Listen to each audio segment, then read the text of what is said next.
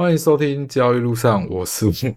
所以先跟大家说声抱歉，竟然隔了三个星期才更新，这真是一件很尴尬的事情。原本那时候去冲绳玩，预计玩八天，我礼拜五出发的，预计玩八天之后会在礼拜五回来。对，礼拜五回来。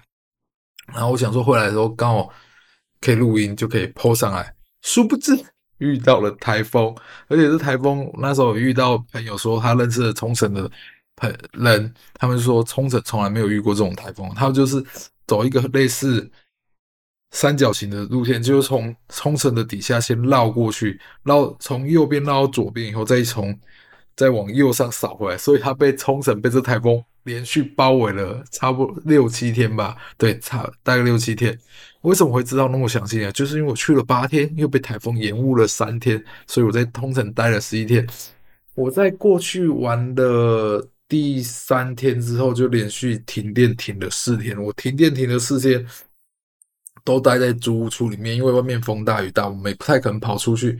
所以一开始第一天那时候原本停电，就停一下电之后因为复电，停一下电后复电，后来停了电之后没有复电之后，就连续四天都没有复电了。我们算比较好的，我们还有水用。那时候去 OTS 还车的时候，碰到一个人说他们住的地方。没水没电，当晚就跑掉。我觉得停电还可以接受，但是没有水真的是一件很恐怖的事情。就后来我们那时候风很大，在外面有一些东西，就是我们住的民宿外面有一些东西都被台风吹出来。后来跟屋主讲，他们就派了什么管家来收东西。那管家来还蛮好的，就带了一些水啊、行动电源，然后还有一台 WiFi 分享器。我觉得带的超棒，这些东西在。台风当下送来，我不得不说，服日本人的细节真的很棒。他带这些东西，然后我们就有行动电源，至少手机都有电，还可以跟外界联络。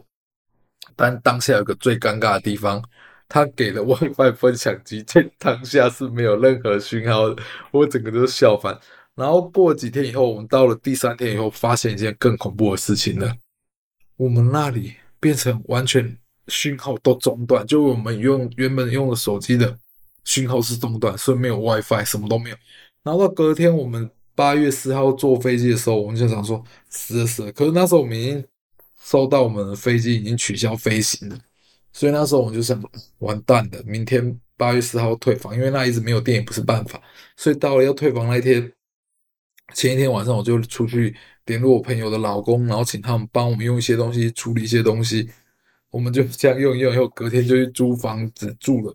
可我觉得出去的时候真的需要做一些保险动作，像我们租 OTS 车，因为我们保险是保最高的，又可以免费再使用两天的车。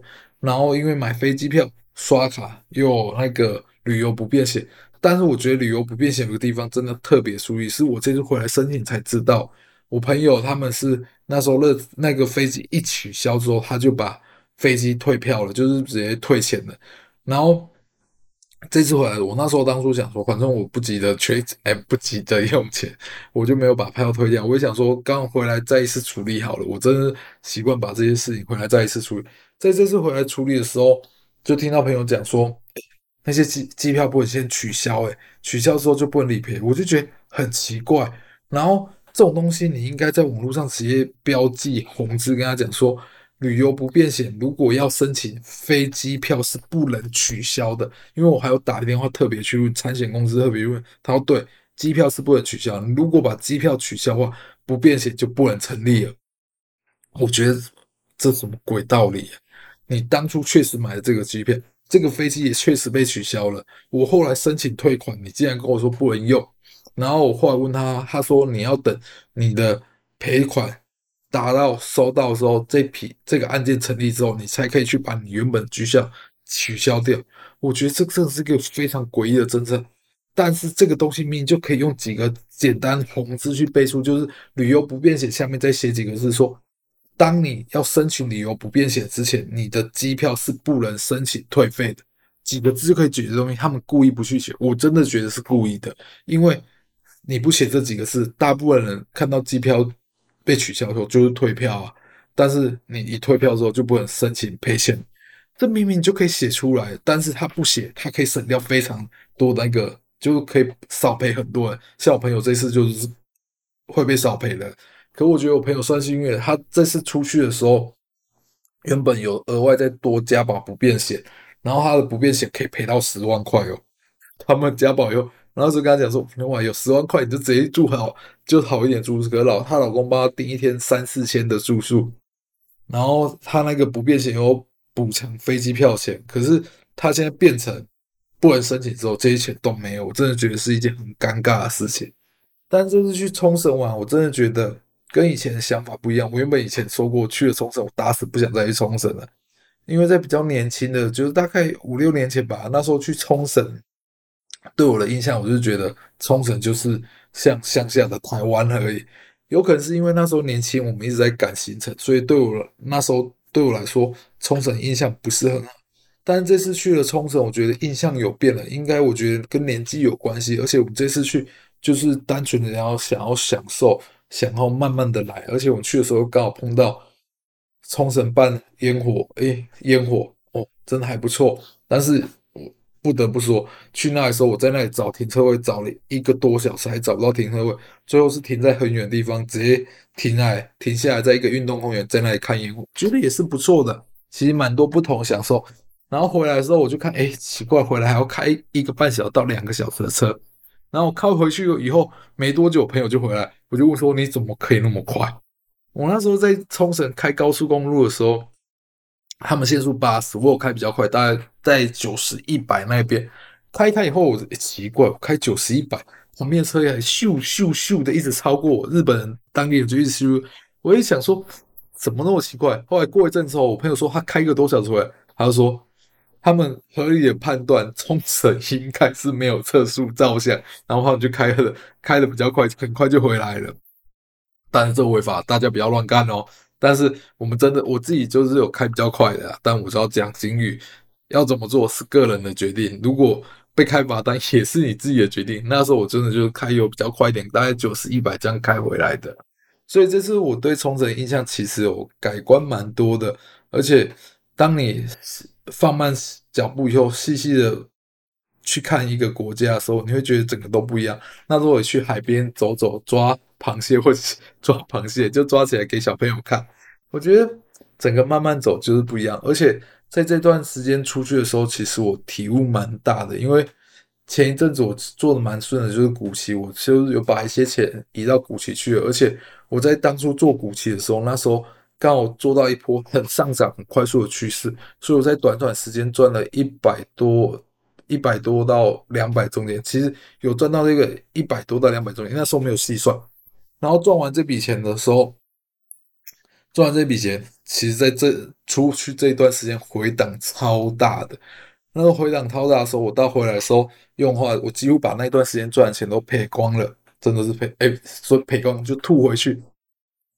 因为我那时候移那笔钱之后，我想说我要多多元发展一些策略，就移过去之后，那笔钱就放在那里，然后那笔钱就等于是我在前一阵赚的又吐回去。我觉得应该跟我原本的交易方法是有点相背驰的，因为股期不像我以前在期货当中，我很容易控制的赚钱跟赔钱，但在股期，我想把它抱的获利比较大一点，让它喷出去。在我那时候喷出去赚比较多钱的时候，我就觉得。哦，其实最近做的很顺，我又把它开了更多，我买了更多家的股期，然后那时候里面有一档损失最痛的创意，真的连吃两根跌停板，第二根跌停板之后把它出掉，那一档就是我目前投资以来亏损最多的。那时候我抛在我 FB，我只是七八十万还是八九十万，我不记得了，出掉就不记得它了。但是虽然这些赚钱吐回去。有点可惜，真的，因为那个真的是纸上富贵。也因为这样，以后我觉得还是要回想什么比较适合自己。像我自己股票那边没有开杠杆的，我完全没有理它。其实钱就在上上下下，最近又再涨回去一些了。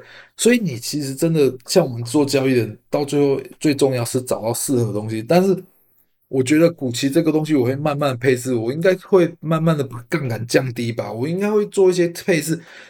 换用一些小钱去尝试撮合它，我觉得任何一次的交易都是一个很很珍贵的经验，真的，这个让我学习到很多。而且像在做股息的时候，让我在日本的时候其实有点放不下心来，就是我需要一直去关注它。后来我就把很多清掉了，清掉之后真的就玩得很开心了。然后我就想慢慢找到适合自己的方法吧，因为我原本期货配置，然后股票配置，哦，这超顺的。股票那时候真的买下去的时候也赚了蛮多钱的。然后我就觉得，因为那个是没有开杠杆，而且我股期货赚的钱再丢去股票，期货赚的钱再丢去股票，基本上这风险超低，因为你这些钱就是多诶赚来的，赚来以后股票你配一些长期的都是赚起来又会更顺，而且我根本就不用担心它，我股票基本上我根本就没有在理它。我说这边没有杠杆，但如果用股期这边，因为开了杠杆，我需要很专心的一直在看它，顾着它，而且股期。又比较容易被锁涨停板跟跌停板，锁涨停板赚钱就算了，锁跌停板你就整个跑也跑不掉，说你会看着资金一直吐掉，一直吐掉。